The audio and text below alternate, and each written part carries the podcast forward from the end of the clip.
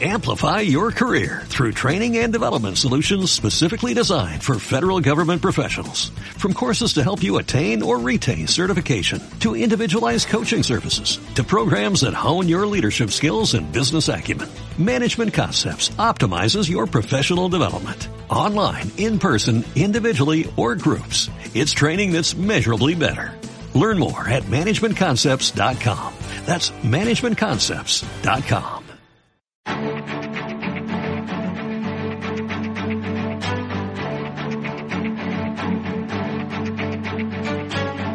En Capital Intereconomía, el consultorio de bolsa.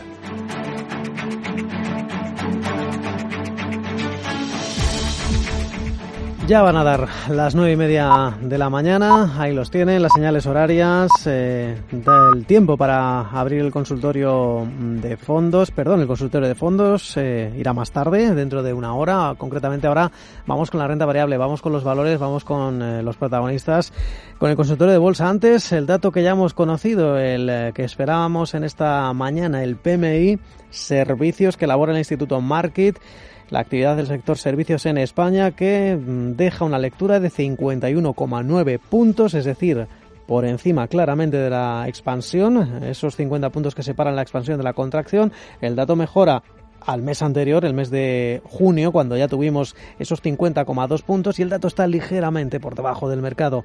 El consenso estimaba esos 52 puntos, más o menos en línea con lo esperado. En cualquier caso, eh, tenemos uh, una jornada que nos esperan eh, grandes eh, sorpresas. Consultorio de bolsa hoy con Sergio Ávila, analista de IG. Sergio, buenos días. Hola, ¿qué tal? Muy buenos días. Y la parte macro, de momento, pues parece que, que la sigue ignorando en gran medida el mercado. Parece que los datos económicos eh, no están eh, dirigiendo a las eh, bolsas europeas, algo que pudimos ver con los PMI servicios, los PMI manufactureros el, el pasado lunes.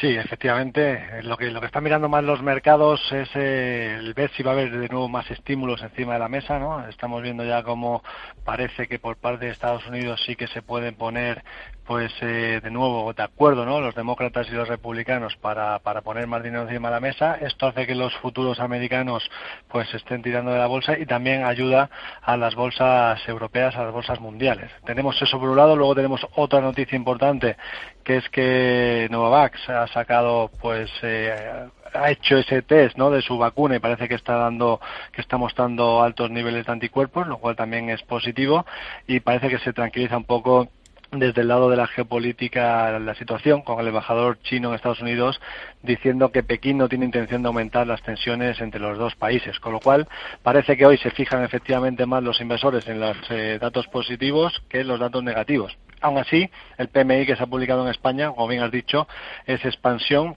Estamos por encima de 50, 51,9 cuando se esperaban 52 y realmente, pues bueno, tampoco ha quedado muy eh, muy dispar ¿no? de lo que se esperaban que eran 52, con lo cual eh, creo que es buena noticia que indicadores adelantados como el PMI en España pues que estén dando eh, expansión teniendo en cuenta la situación tan complicada en la que nos encontramos.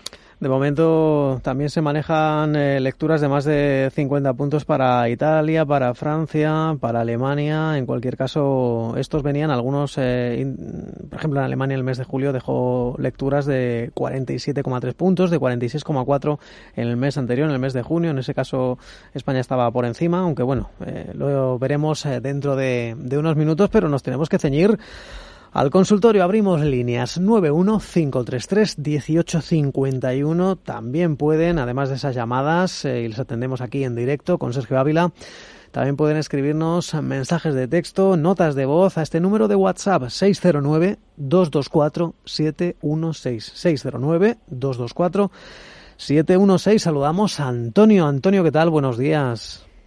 Hola, buenos días. Díganos, eh, ¿qué, quería consultar? Sí, yo quería preguntar por dos valores, por Farmamar y por Grifols. Farmamar y Grifols, ¿las tiene compradas? Sí, las tengo compradas ahora mismo, sí. Entonces era para ver si me podía decir qué, qué expectativa tienen, porque bueno, de Farmamar he oído distintas cosas de que estaba haciendo una corrección, pero que se supone que eso era para era bueno y, luego terminaría subiendo. Y Grifols, pues primero oí buenos comentarios, después oí que podía caer a 22 o incluso 20, pero también he oído, bueno, pues distintos distintos consejos compradores, distintos consejos que puede llegar hasta el máximo que ha tenido este año, de 32 hasta 34. Incluso, claro, las noticias también que están saliendo con el tema de, de, su, de sus investigaciones y demás, pues, pues, pues, te animan a decir, bueno, pues me mantengo, ¿no? Entonces, por saber más o menos, a ver si me pueden indicar qué expectativas puede tener de uno y de otro. Farmamar 89 euros con 15. Alguna para, y se recomienda alguna para entrar, para en un periodo no muy largo poder entrar y salir y, y hacer trading. Sergio, ¿qué le decimos? Bueno, pues eh, empezamos con Farmamar, si os parece. Eh, lo que tenemos en Farmamar efectivamente es una corrección. Después de una fortísima subida que había acumulado el valor, pues es normal ¿no? que, corrija. Además, pues no le ha sentado inicialmente demasiado bien el tema del, del split pero eh, creo que no es eh, de momento no es preocupante. Es decir desde el último tramo de subida que empezó en la zona empezaría eh, la zona de los 29.85 ya después de, hecho el contra split bueno pues ahora mismo tenemos soporte tendríamos el primer soporte en la zona de los 84.25 que sería el 50% de todo el movimiento de, de subida de esa subida previa y luego tendríamos el 61,8 en el entorno de los 71,41. Creo que cualquier apoyo en esa zona, eh, en cualquiera de esas zonas, pues podría ser simplemente una corrección. Es cierto que es fuerte, pero es una corrección eh, proporcional a la subida previa y lo normal sería que continuase con el movimiento alcista en el que se encuentra. O sea que para mí yo creo que sería un mantener. De hecho, bueno, pues está eh, en esa fase de corrección, pero parece ¿no? que poco a poco los indicadores técnicos empiezan a mostrar señales de giro y que quizás en la zona en la que está pues puede haber hecho un suelo ahí en esa zona de los 85-20 así que lo más eh, normal sería incluso a pesar de que pudiera caer hacia la zona de los 71-41, lo más normal sería que continuase con la subida, siendo un valor alcista de largo plazo. Es cierto que está algo sobrecomprado pues eh, en el largo plazo, pero sigue siendo un valor a mantener eh, en cartera. O sea que yo ahí no me preocuparía, a no ser que perdiese la zona de los 71 eh, euros. Si perdiese esa zona, pues bueno, ya empezaría a ser un poquito más preocupante. Pero de momento, de momento no lo es y creo que sería simplemente un mantener. Sigue siendo de los valores fuertes dentro del mercado español.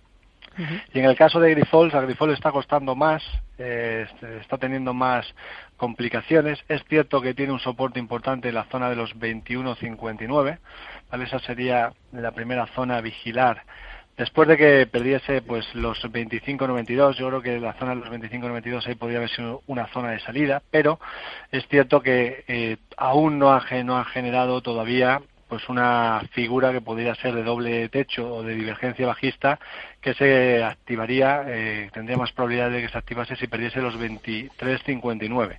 Por lo tanto, mientras no pierda esa zona, viendo que a partir de ahora, pues bueno, el mercado puede volver a focalizarse quizás en la parte de las farmacéuticas, pues quizás le puede, puede ser simplemente un mantener, aguantaría. Si perdiese esos 23.59, ahí probablemente pues sí que eh, entrarían bastante más eh, presión y eh, podría pues eh, aumentar mucho más las ventas. Es cierto que es un valor que desde mayo ha pasado de estar en tendencia alcista de largo plazo a tendencia bajista, con lo cual, bueno, pues eso no es eh, demasiado positivo viendo que el sector farmacéutico está siendo pues de los más fuertes del mercado y que por tanto pues debería estar haciendo lo mejor, pero lleva desde marzo, desde el 28 de marzo haciendo lo peor que el conjunto del mercado pero bueno, yo viendo la zona en la que está, que está cerca de esa zona de soporte, quizás lo mejor sería mantener 23.59. Si pierde esa zona, pues entonces ya habría que preocuparse un poco más.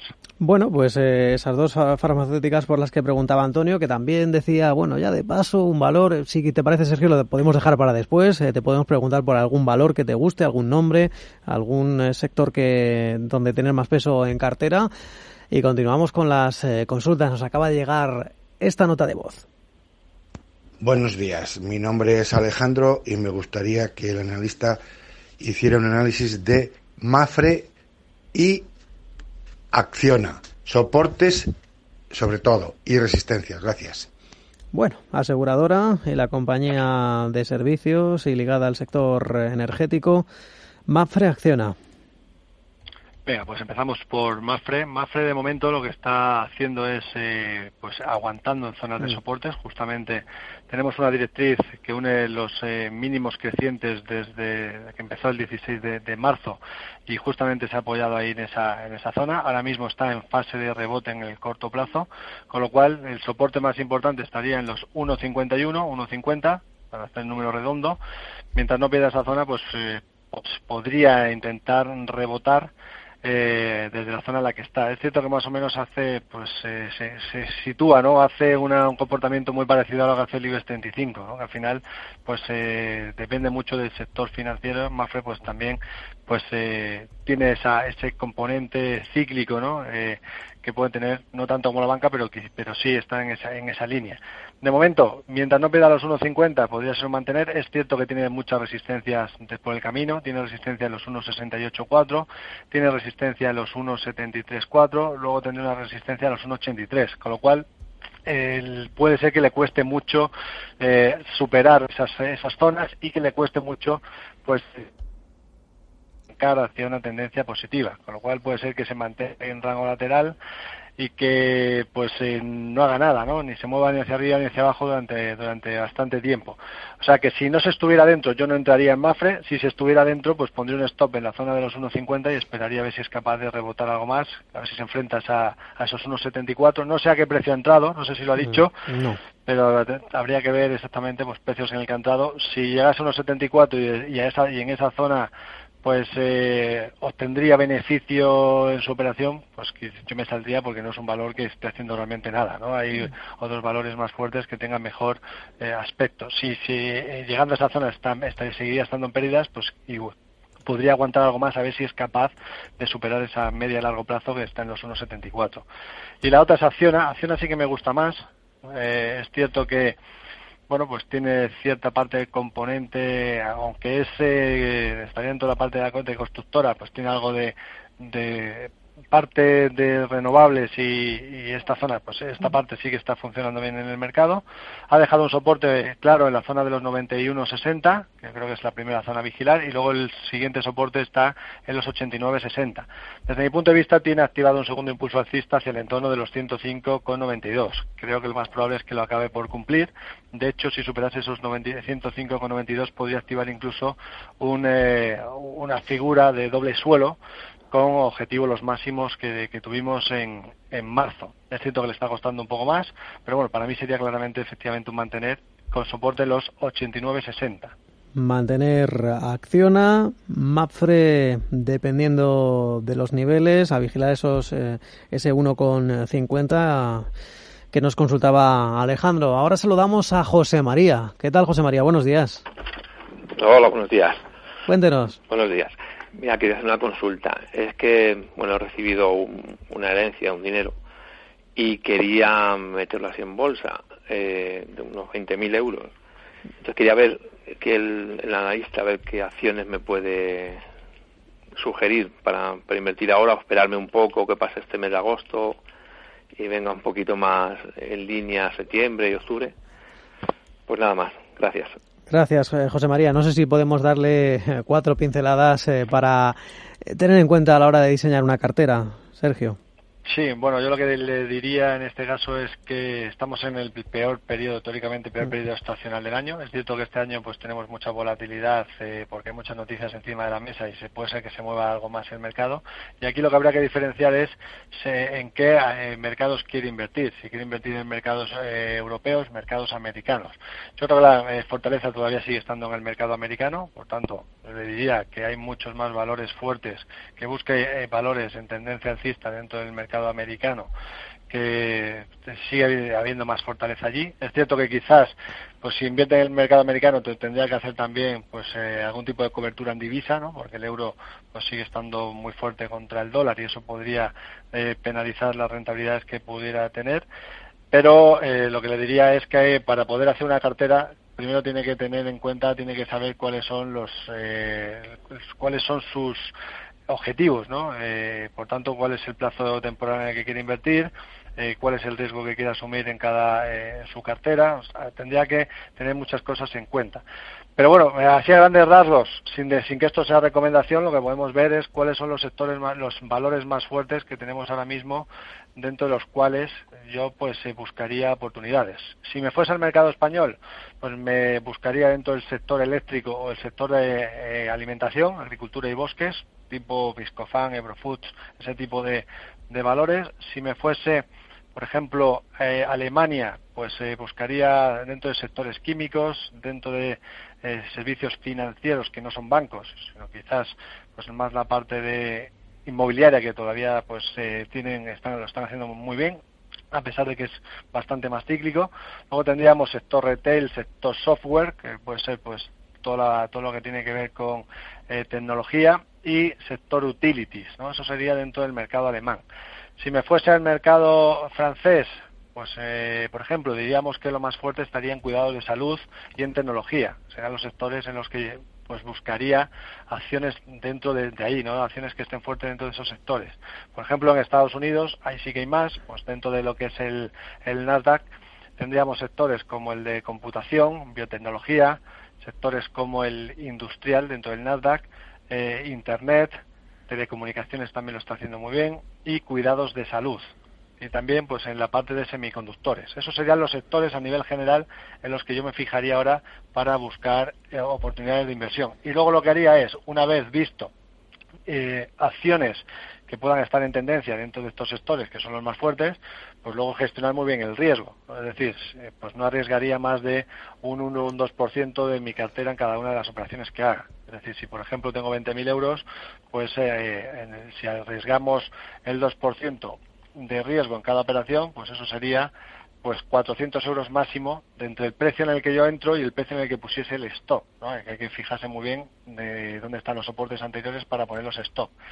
Y pues, eso te puede hacer que, tengas más operaciones de más de 5 o 6. ¿no? Eh, cuanto más podamos diversificar gestionando bien el riesgo, mucho mejor. Por tanto, creo que he dado bastantes pistas para poder buscar acciones ahí. Así que nada, es simplemente buscar en sectores, buscar acciones que le puedan resultar interesantes y a partir de ahí pues hacer una cartera diversificada. Ha sido casi un master eh, class eh, por mercados, eh, por sectores y teniendo en cuenta otras cosas como el horizonte de inversiones, los objetivos, el nivel de riesgo y bueno, ¿por qué no? con mayor sesgo en Estados Unidos. Tenemos otra nota de voz buenos días. Le quería hacer un par de preguntas. La primera referente a Siemens Gamesa. La tengo comprada hacia los 12.70 más o menos. Entonces está pensando, ahora si es que llega a acercarse a, los máximos de, del año en los 14.75, perdón, 20.75, 20.80, eh, vender la mitad. Y si luego si es que supera más o menos los 21, eh, mm, volver a comprar. Entonces, ¿cuáles serían sus resistencias o sus objetivos a cumplir? Y por otra parte, eh, Solaria, también la tengo con bastantes ganancias y eh, quería preguntarle si ahora ha dado señal de nuevo en compra a superar los 13 euros, si era buen momento para comprar, incorporar, como digo, y buscando pues los máximos, eh, los 15, 15, 15 más o menos. Nada más. Muchas gracias y que pasen buen día. Bueno, pues eh, parece que lo tiene bastante bien claro. Siemens Gamesa, Solaria, de momento con, con ganancias, Sergio. Bueno, pues en primer lugar darle la enhorabuena eh, por eh, la selección de valores que está haciendo. Está cogiendo valores dentro de sectores fuertes, hemos comentado no antes, sectores dentro de las utilities, eh, sobre todo de la parte de pues renovables que lo está haciendo muy bien y que en este caso pues puede ser que tengan que reciban fondos ¿no? por parte de ese plan de reestructuración en Europa, con lo cual pues está viniendo muy bien. Es cierto que podría tener un objetivo, un primer objetivo de resistencia en la zona de los 20-90, eh, en el caso de Siemens Gamesa, que podría ser pues una zona como bien dice que pudiera llegar ahí, yo creo que incluso podría tener un objetivo adicional porque tiene activado un doble suelo eh, que lo activó en la zona de los 10.96, superando los máximos de los 17 euros que hizo en su día los máximos que teníamos de febrero, y creo que incluso podría ir un poquito más arriba, ¿no? hacia la zona de los 23 euros, con lo cual, bueno, pues eh, si efectivamente sí que es cierto que está un poquito sobrecomprada ya, y que ahí, pues si quiere deshacer algo de posiciones, la mitad, pues lo podría hacer, pero es un valor que es alcista y que todavía no ha dado ninguna señal de giro, con lo cual, bueno, pues podría ser también un valor a mantener, porque es uno de los valores más fuertes dentro del mercado español. Y en el caso de Solaria ocurre lo mismo, ¿no? Pues eh, también eh, compañía muy fuerte, aquí en este caso ya ha cumplido un objetivo por segundo impulso hacia la zona de los 12.70, lo ha superado con claridad, de hecho está superando eh, hoy la resistencia que había dejado en los 13.32. Parece que todos los indicadores pues siguen eh, mostrando fortaleza, incluso pues eh, la pequeñita corrección que hizo desde los 13.32 hacia la zona de los 12.22 pues eh, ha, liberado bastante bastante sobrecompra y desde aquí yo creo que bueno lo más eh, coherente sería mantener lo que se podría hacer es pues poner soportes por debajo de los mínimos previos que tenemos pues eh, los mínimos en el entorno de los 12,14 incluso 11,88 ahí se puede poner pues quizás algún stop para media posición o, similar pero es un valor que sigue estando fuerte, con lo cual pues, no ha dado todavía ninguna señal de, de giro ni que ninguna señal de que pues eh, entre debilidad en el valor. Eso para Solaria y, para, Siemens eh, Gamesa ya ha respondido 915331851 notas de voz, eh, mensajes de texto al 609-224-716, el número de WhatsApp que nos deja notas de voz como esta. Hola, buenas tardes. María de Valencia, es para el consultorio. Mm, por favor, quería hacerles un comentario sobre Siemens Gamesa.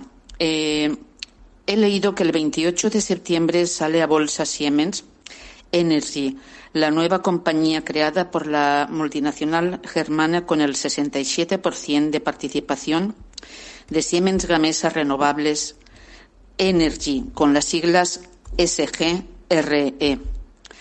Siemens dejará de consolidar la nueva empresa en sus cuentas al contar con una participación del 35,1%. Y la pregunta era la siguiente. ¿Esto eh, se puede decir que es bueno o no para las acciones de Gamesa? Quiero decir, para el valor de las acciones de Gamesa. Muchísimas gracias. Me gustaría muchísimo que me aclararan esta duda. Un saludo. Buenas tardes. Bueno, buenos días. Eh, antes de nada, eh, les damos eh, fe de que nos acaba de llegar esta nota, esta nota de voz, que tal vez dejó la consulta ya previamente realizada. bueno, preguntaba por Siemens Energy. Tenemos, en principio, Sergio, corrígeme si me equivoco, previsto para para septiembre y ella quiere saber qué marcha, qué evolución podría tener sobre Siemens Gamesa. Bueno, parece que el, eh, la situación va a ser hacer un tipo spin-off, ¿no? Sacar parte de sus activos a cotizar eh, por otro lado.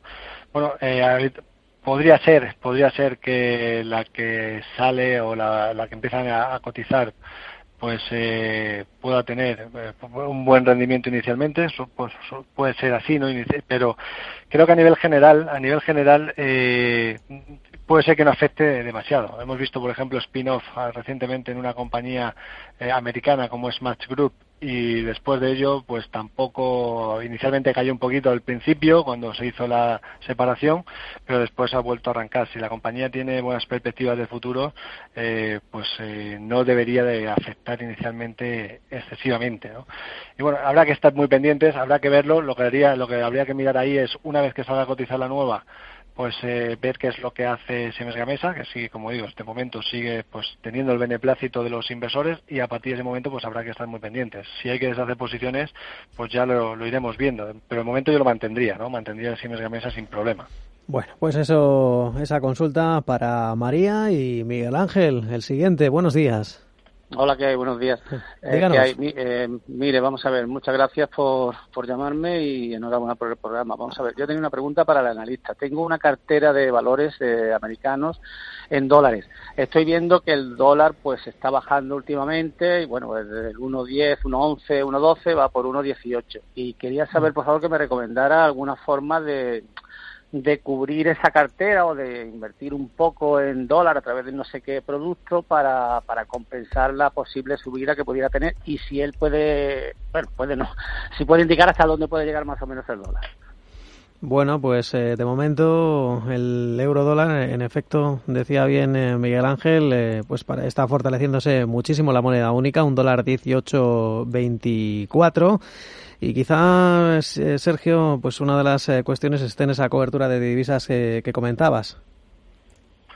Sí, efectivamente. Bueno, para hacer cobertura de divisas se puede hacer con, derivados. Se puede hacer, por ejemplo, con CFDs, que es nosotros en IG somos un broker pues que tiene tres tipos de derivados. CFDs tiene barreras y turbos 24. Con cualquiera de ellos se puede hacer cobertura de divisas. Yo lo que haría ahí es ver cuál es el valor nominal total de su cartera, eh, cuántos, eh, cuántos dólares tiene en total en su cartera y en base a lo que tengamos, pues hacer una cobertura del valor total de la, de la cartera en el euro dólar. ¿no? En este caso, para hacer una cobertura, lo que se haría sería comprar euros y vender y vender de dólares. Eh, se hace directamente con una única operación, eh, compra de, de eurodólar. Eh, de esa manera, pues, si el euro sigue subiendo y el, dólar se, el dólar se sigue depreciando, pues la rentabilidad que obtiene con esa operación pues cubre la pérdida de rentabilidad que estaría teniendo en su cartera de acciones.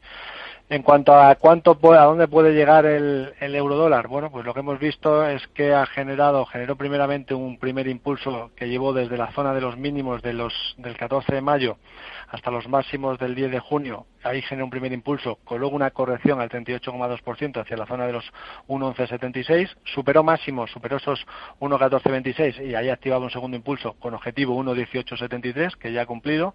Y desde ahí justamente ha hecho una, una nueva corrección eh, que nos dejó el 3 de agosto con una vela de giro, una pues pauta de giro para pues continuar subiendo en este caso el eurodólar. Creo que se puede ir hacia la zona de 1.20 e incluso hacia la zona de 1.23, con lo cual parece que el euro pues puede seguir teniendo fortaleza frente frente al dólar, con lo cual pues no estaría de mal cubrir las carteras por lo que pudiera ocurrir si luego si viésemos en algún momento dado que el eurodólar pierde ese soporte de los eh, pongamos 1.1688 o perdiese los 1.1554, pues eh, a partir de ahí quizás se podría cerrar esa cobertura y dejar simplemente la cartera de, acciones. Pero bueno, parece que sí que la fortaleza en el euro sigue eh, seguirá estando, viendo que en Estados Unidos se siguen añadiendo más estímulos y que probablemente esta semana pues tendremos más estímulos parece ser, ¿no? Que se están poniendo de acuerdo los republicanos y los demócratas y, por tanto, pues más dinero, más dólares en la economía, eso hace que se debilite su, su divisa, ¿no? Y en el caso de Europa, como nos está costando más que lleguen las ayudas, pues eso hace que se fortalezca el euro. Es cierto que fue positivo, ¿no? El hecho de que pueda haber un plan de reestructuración en Europa, pero le está costando más en llegar y, por tanto, positivo por un lado para el euro, que hay un plan, pero como no llega el dinero, pues no hay tanto dinero en la economía como en el caso de Estados Unidos, ¿no? Y eso es lo que está haciendo que el euro se fortalezca frente, frente al dólar. Bueno, pues eh, todavía creo que nos queda eh, un minuto y medio, Sergio, para responder una, un mensaje de texto. Es eh, un oyente que pregunta por Repsol, pregunta si está para entrar, valores de entrada, objetivos y resistencias. Gracias. ¿Qué hacemos con Repsol? Bien, bueno, pues yo en el caso de Resol, para mí no, yo no entraría en Resol simplemente por el hecho de que es un valor bajista que no es alcista en el largo plazo. ¿vale? Puede ser que rebote desde la zona en la que está, porque bueno, para, ha hecho, podría tener soporte en, en esa zona de los 6,67 y dejó una pauta de giro desde ahí y que podría ser que llevase algún rebote adicional en el corto plazo, pero sigue generando una sucesión de máximos y mínimos decrecientes también en el corto plazo que eso se eh, empezaríamos a ver mejora si supera los 7.58, algo que todavía está lejos de superar, estamos en los 7.08, con lo cual para mí no me parece un valor alcista, pues eso no indica que pueda tener rebotes, pero con un rebote con mucho riesgo, porque puede rebotar eh, ligeramente y volverse a meter en la tendencia bajista y quedarnos enganchados. Por, lo tanto, mejor buscar valores alcistas eh, de largo, corto, medio y largo plazo que nos haga estar más tranquilos a la hora de invertir.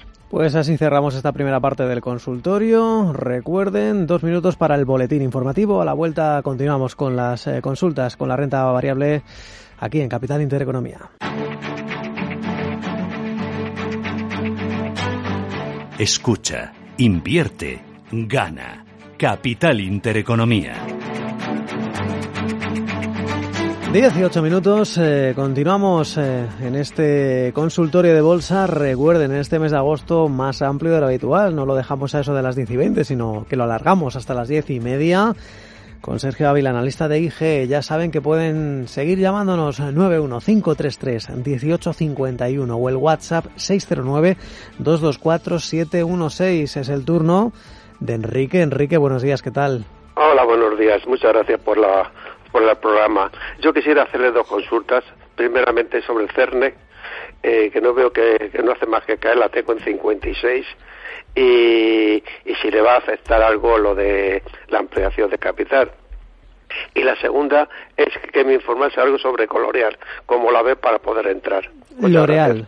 L'Oreal. No, perdón, Colonial, Colonial. Ah, Colonial, Colonial, perdone, sí, Colonial. Mm. De acuerdo, bueno, pues Celnex en los 56, ahora en 52-22, y Inmobiliaria Colonial, Sergio. Bien, perfecto. Bueno, Celnes eh, hemos visto que ha sido uno de los valores más fuertes dentro del mercado dentro del mercado español. Es cierto que el mes pasado nos dejó una vela de pauta de giro, una vela mensual, que nos indica que puede haber algo más de, de corrección, ¿no? Después de toda la fortísima subida que ha tenido. Si nos fijamos en el corto plazo, pues aquí tendríamos primera zona de soporte en la media largo plazo que pasa por los 48.70, luego tendríamos siguiente soporte en los 46.50 y ese sería el más importante a vigilar. Eh, podría ser simplemente una corrección por sobre por sobrecompra y que no tuviese más allá que más allá de eso, ¿no? Eh, que de momento no ha, eh, no ha dado ninguna pauta de giro tampoco en el corto plazo. Es cierto que venía muy sobrecomprado, es un valor que, que, viene subiendo pues desde diciembre de 2016 casi sin parar y es normal pues que en algún momento dado pues eh, haya algún tipo de, corrección. No sé a qué precio entró el, oyente, eh, pero bueno, para mí sería de momento un para mí sería un mantener, o sea que yo mientras no perdiese esa zona de los eh, 46-80 eh, sería un mantener porque eh, de momento tendría soporte en la, en la media a largo plazo, que como decimos pasa por esos 48-70. Es cierto que bueno, pues que cuando uno ve que algo que ha subido mucho empieza a caer de repente y empieza y muestra una pauta de giro como la que mostró el mes pasado, bueno, pues también es cierto que si está en beneficio podría deshacer, podría haber deshecho posiciones eh, o podría deshacer posiciones y quedarse tranquilo porque no sabemos hasta dónde puede corregir. De momento el soporte está en esa zona, pero podría ser que corrigiese más y, si empieza, y si corrige más, entonces ya empezaría a ser más eh, más preocupante. De momento, si cogemos y lanzamos hasta dónde podría llegar la corrección, bueno, pues tenemos primera zona de soporte esa que hemos comentado, incluso se podría ir hasta la zona de los 43-83, que estaría por debajo de la media a largo plazo, y tampoco sería demasiado preocupante. ¿Vale? Porque el soporte más importante de largo plazo está en los 33.50 y todavía sigue estando en tendencia alcista a largo plazo. Es cierto que hace una ampliación de capital. Eh, habitualmente las ampliaciones de capital que ha hecho Celnex pues le han, han sido positivas porque le han servido para eh, seguir creciendo eh, comprando otras compañías, que no son las típicas ampliaciones de capital que hacen las empresas para sobrevivir, ¿no? para eh, de subsistencia, sino que es todo lo contrario, lo suele hacer para comprar. Quizás es cierto que los inversores, pues bueno, en el momento en el que estamos, viendo que estamos en plena pandemia y con una crisis por delante, pues quizás eh, no esté gustando demasiado en el corto plazo pues esa ampliación de capital. Pero de momento no hay nada eh, que nos indique que haya cambiado la tendencia, ni en el corto, ni en el medio, ni en el largo plazo a pesar de que, como decimos, puede ser que corrija algo más, ¿no? Desde la zona en la que está y ahí tendría que ver ya si pues están beneficios eh, en la actualidad y cree que sí, puede ser un buen momento para materializar beneficios esperando a que pudiera caer algo más o si simplemente pues mantiene la posición porque va eh, porque invierte a largo plazo, ¿vale? Serían esas las, las, las formas que se podría hacer. Pero bueno, es cierto que la vela que nos dejó el mes pasado no es, no es positiva, al contrario, es una vela con larga mecha superior que nos indica giro y, y por tanto puede haber algo más de presión en el corto plazo.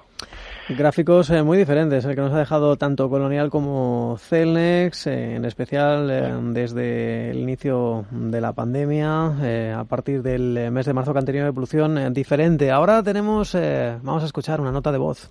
Buenos días. Eh, ¿Qué opina de invertir en Bitcoin para luego hacer interés compuesto? Por ejemplo, la plataforma Nimbus. ¿Qué opina de esta, de esta inversión? Bueno, pues Sergio, también a veces eh, los oyentes se preguntan por otras eh, cosas. el oro, por ejemplo, activo refugio que continúa imparable y el Bitcoin, que quién lo diría con toda esta situación, pues también se ha erigido en uno de los protagonistas. ¿Qué le decimos?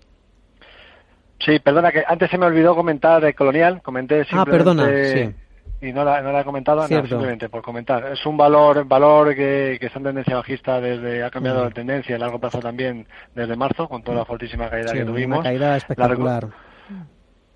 Totalmente una caída brutal. Y esto es cierto bueno porque quizás los inversores están pensando que el, sector inmobiliario se pueda ver se pueda ver afectado por la crisis en la que estamos. De hecho la, el impulso que tuvo desde los mínimos se paró en el 50% de toda la caída previa y no ha sido capaz de, de arrancar mayores subidas. Estamos en tendencia bajista también en el corto plazo. Es cierto que bueno parece que desde la zona de soporte que dejó en el entorno de los eh, 6,95, 7 euros, pues desde ahí está intentando rebotar algo en el corto plazo, pero digo lo mismo que decía con Repsol, ¿no? Mm.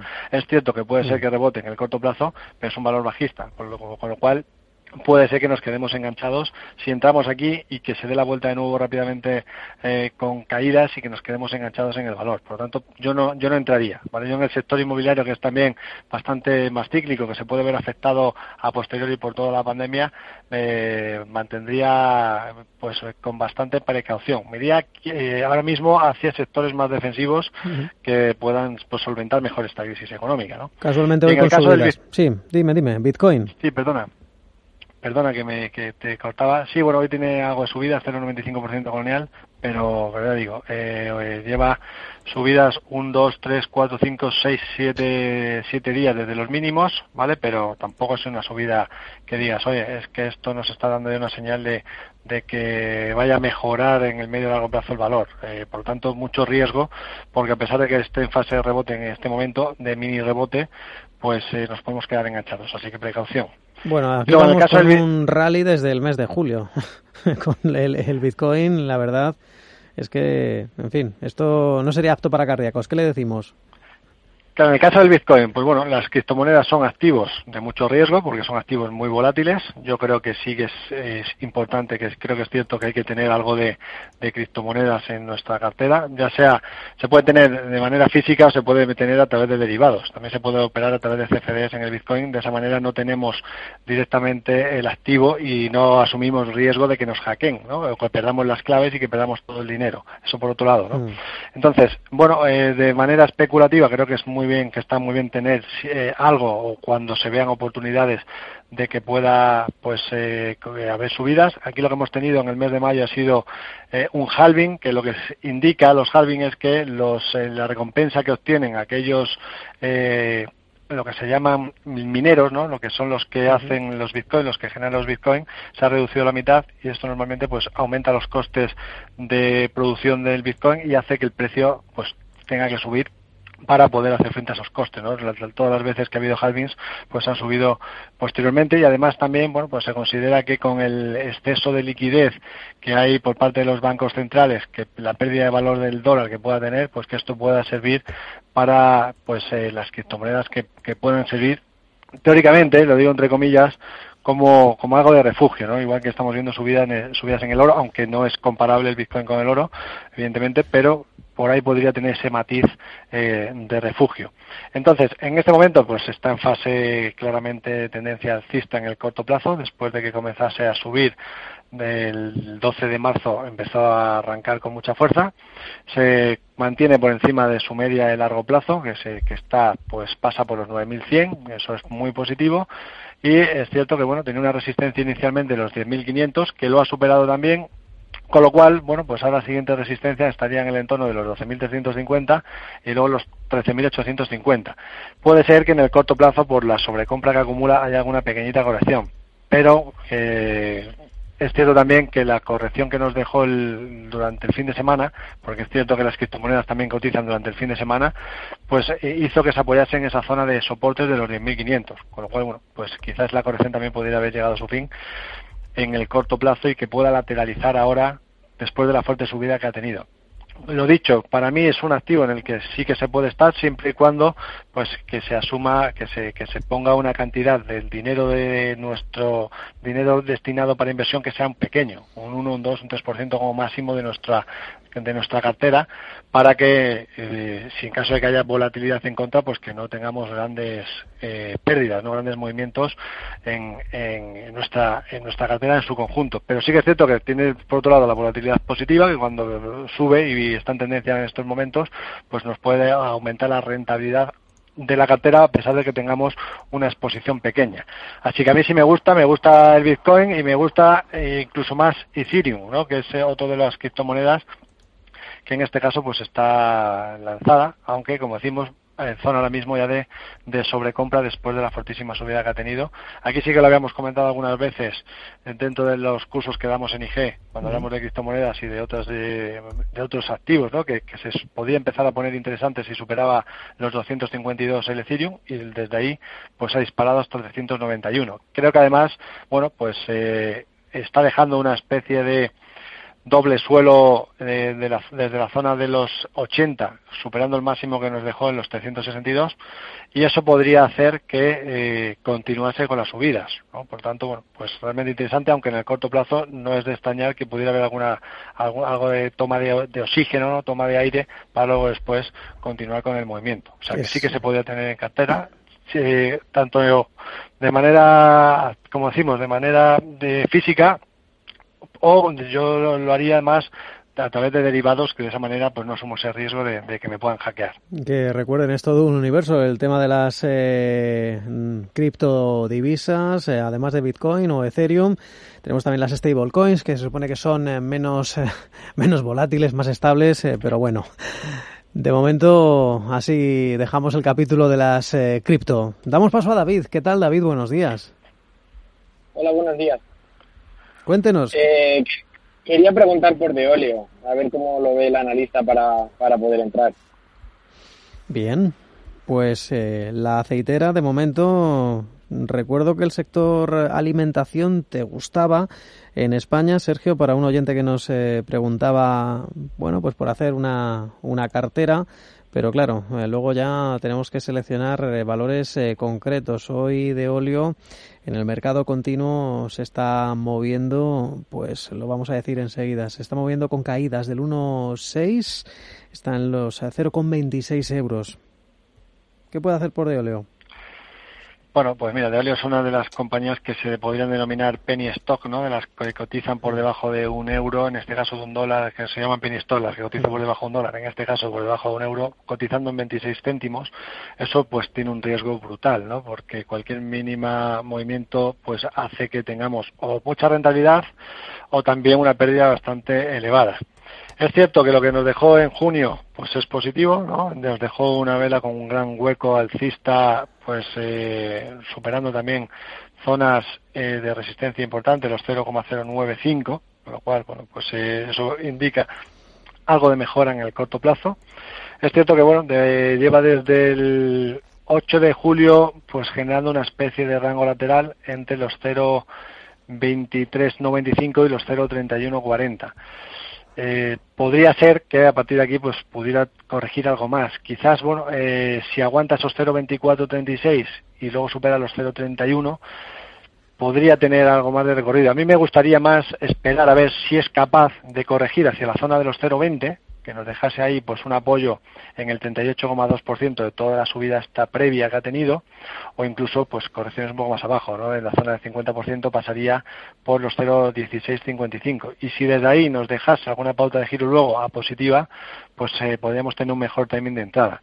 De momento, mucho riesgo, mucha volatilidad y con la sobrecompra que ha acumulado, pues lo normal sería que en la fase correctiva la que está, que puede ser en lateral de acumulación o que puede ser, si pierde esos 0,2438, que haya algo más de corrección, yo me esperaría un poco más a, ver hasta dónde llega esa, esa corrección en la que está. Si vemos que los indicadores técnicos después de, de que haya eh, pues eh, hecho esa corrección, como digo, que puede ser lateral, si no pide esos 0,24 y nos da alguna pauta de giro desde ahí de nuevo, pues bueno, se podría intentar especular en el muy corto plazo en este valor que como vemos es muy muy volátil.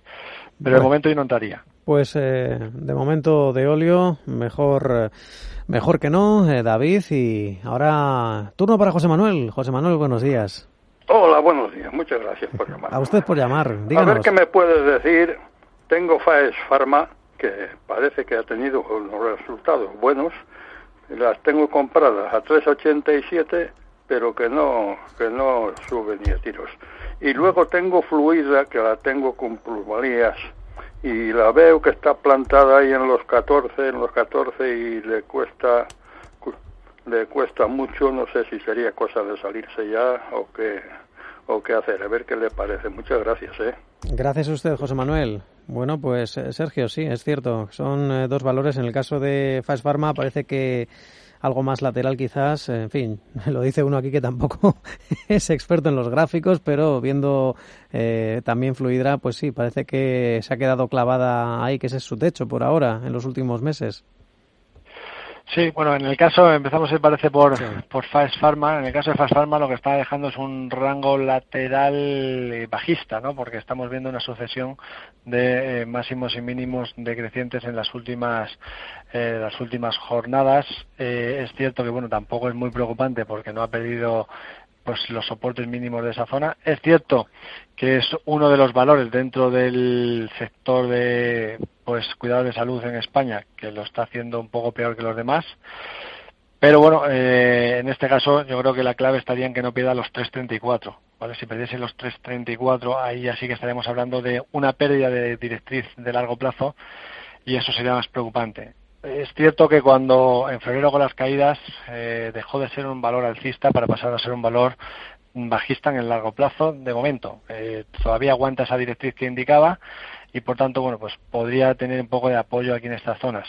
Eh, me fijaría primer soporte en los 330, perdón, 333, como habíamos dicho 334, me fijaría en los 333, que es el mínimo que nos dejó el día 27 de julio eh, a ver si aguanta y es capaz de intentar pues hacer algún rebote desde aquí pues tendríamos resistencia pues en la zona de la pues de ese rango lateral bajista, ¿no? Esa unión de esos eh, máximos decrecientes estaría en el entorno de los 3.93, a ver si fuese capaz, ¿no? Del precio de ir hacia esa zona y si superase esa zona, pues sí que dejaría, podría dejar pues eh, síntomas de intento de, de, recuperación, de mejora. Así que lo que yo haría sería ponerme un stop por debajo de los 330, 330, 332 más o menos y que no lo pierda. Si lo pierde, pues entonces ya me saldría y ya está, buscaría otro valor más fuerte. Y en el caso de Fluidra, que era el siguiente que me comentaba, quiero decir que en el caso de Fast Pharma aguantaría, ¿no? El hecho de poner un stock significaría que pues la mantendría de momento en cartera a ver si es capaz de, recuperar algo. Y habría que ver a qué precios ha entrado y en caso de volver a pues de tener eh, algún mínimo beneficio aunque sea ¿a qué precio entró? ¿lo a 3.87 3.87, bueno, pues le puede resultar complicado. Si llega a 3.95, que sería la zona alta, y habría que fijarse muy bien ahí en esa zona. Podría ser de salida aunque no gane aunque gane poco pero por lo menos estaría más tranquilo no si es cierto que luego si superase las, la zona de los 4.14 ahí pues eh, podría activar de nuevo pues una figura hacia la zona de los 4.60 pero de momento yo mantendría pondría el stop por debajo de esos mínimos de esos 3.30 y mientras no los pierda pues eh, aguantar a ver qué, qué es lo que hace. Y en el caso de Fluida que es el otro valor que comentaba, bueno, pues es un valor que, es fuerte dentro del mercado español. Justamente lo que está haciendo ahora también es cierto que ha llegado a los máximos de los eh, 14.40. Desde ahí nos está dejando una vela mensual que de cerrar, evidentemente todavía queda mucho, ¿no? Porque estamos a día 5 de, agosto y, y, todavía queda mucho para que termine el mes. Pero la vela mensual que nos estaría dejando, si cerrase hoy el mes, sería muy negativa porque estaríamos hablando de una vela de rechazo en zona de resistencia, con lo cual, pues eh, ahí podría ser zona en la que de cerrar así pudiera ser, pudiera ser para materializar eh, algo de beneficios, aunque de momento en el corto plazo tampoco ha dejado ninguna pauta de, giro importante. Empezaríamos a mostrar pautas de giro o pautas de un poquito más de preocupación si perdiese pues el entorno de los 12.82, luego tendría apoyo, podría tener apoyo en los 11.30 y por debajo en los 10.92. Con lo cual, de momento tampoco es demasiado preocupante. Es normal que al haber llegado a zonas a la zona de los máximos, pues que pueda entrar algo de, venta, de materialización de beneficios, pero sigue siendo un valor alcista. Por lo tanto, a mí me, sigue de momento gustando y no ha dado ninguna pauta de giro. Pues eh, todavía nos queda tiempo para la última consulta, una última nota de voz, Sergio.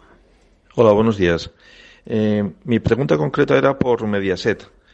Eh, parece ser que Mediaset y A3 Media hoy están tirando y noto que hay una diferencia en la cotización Mediaset España, Mediaset Italia importante. Yo no sé si eso indica algo. Y luego quisiera hacer una reflexión. Eh, ¿Usted qué me aconsejaría? ¿Entrar en un fondo que te hablan de una eh, rentabilidad de un 7% como ya muy alta? y una media de cinco años, o bien hacer nuestra propia cartera con valores como Celnex, Iberdrola, Gamesa, Viscofan, la propia Merlin o Amadeus y hacer lo mismo que hace un fondo, eh, tenerlo en, en, cinco años más o menos estos valores, o bien hacer otra cartera con, con valores en tendencia. Gracias. Gracias a usted. Eh, bueno, pues una consulta bastante larga, Sergio. Si quieres, eh, lo finiquitamos eh, con Mediaset y a tres media. Vale, perfecto. Bueno, en el caso de Mediaset hoy estamos viendo rebotes, ¿no? Ha comenzado a rebotar desde la zona de los 2.67, que es donde tiene el soporte. Es un valor bajista, eso hay que tenerlo en cuenta. Es cierto que, bueno, desde esa zona pues está intentando rebotar porque un soporte después de una fortísima caída que, ha acumulado. hay que tener en cuenta que ha perdido desde los máximos del, del mes de, de mayo de 2017, que es de donde empieza la tendencia bajista, un 77,52%. Y ahora me, estaría en medio de, de qué ocurre con pues eh, con esa adquisición por parte de la matriz. ¿no? Muchas dudas aquí en Mediaset, muchas dudas en los medios de comunicación. Eh, desgraciadamente, bueno, pues quizás no están teniendo todos los ingresos por publicidad que quisieran tener, ¿no? O que pudiera ser para, para ser más rentable. Ha aumentado mucho la competencia en, en televisión con Netflix y todas estas eh, plataformas de contenido a la carta y le está costando mucho. Así que yo no entraría en Mediaset a pesar de, que hoy está rebotando, es bajista y de hecho me fijaría que como pierda ese mínimo de los 2,64 pues podría tener eh, un tramo adicional de caídas quizás hacia el entorno de los 2 euros o, incluso más abajo. Así que no estaría ninguna de las televisiones en este momento. Y en el caso de los fondos que comentaba, bueno, pues eh, ahí tendré que tener en cuenta eh, si va a ser capaz de poder hacer una gestión más activa. Yo invertiría, si voy a hacer yo mi cartera, no haría lo mismo que el fondo, lo que haría sería pues una gestión más activa, buscando quizás valores en tendencia eh, más fuertes en cada momento y ahí sí que diría que yo me haría mi propia cartera, pero si vamos a hacer lo mismo que el fondo, pues quizás pues eh, podemos directamente comprar el fondo y, mantener. En el caso del fondo, pues yo me fijaría más en qué invierte, ¿no? Y seguiría siendo igual de, con la misma filosofía de, de, que fuesen fondos que comprasen activos que estén en tendencia alcista en el corto, medio y largo plazo. Así que, bueno, esa sería la, la clave y tener cada uno, pues, ver cuál es el tiempo que va a poder dedicar a la inversión y si tiene poco tiempo, pues invertir en el fondo, si tiene mucho, pues hacer su propia cartera. La bolsa no es un juego. Hoy hemos hecho el consultorio con Sergio Ávila, analista de IG. Muchas gracias, Sergio. Muchísimas gracias y muy buenos días a todos. Un saludo.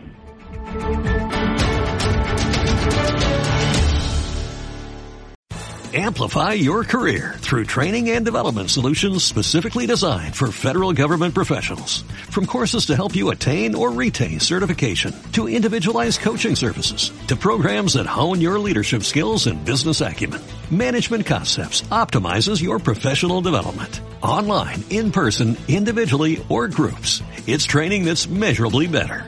Learn more at managementconcepts.com. That's managementconcepts.com.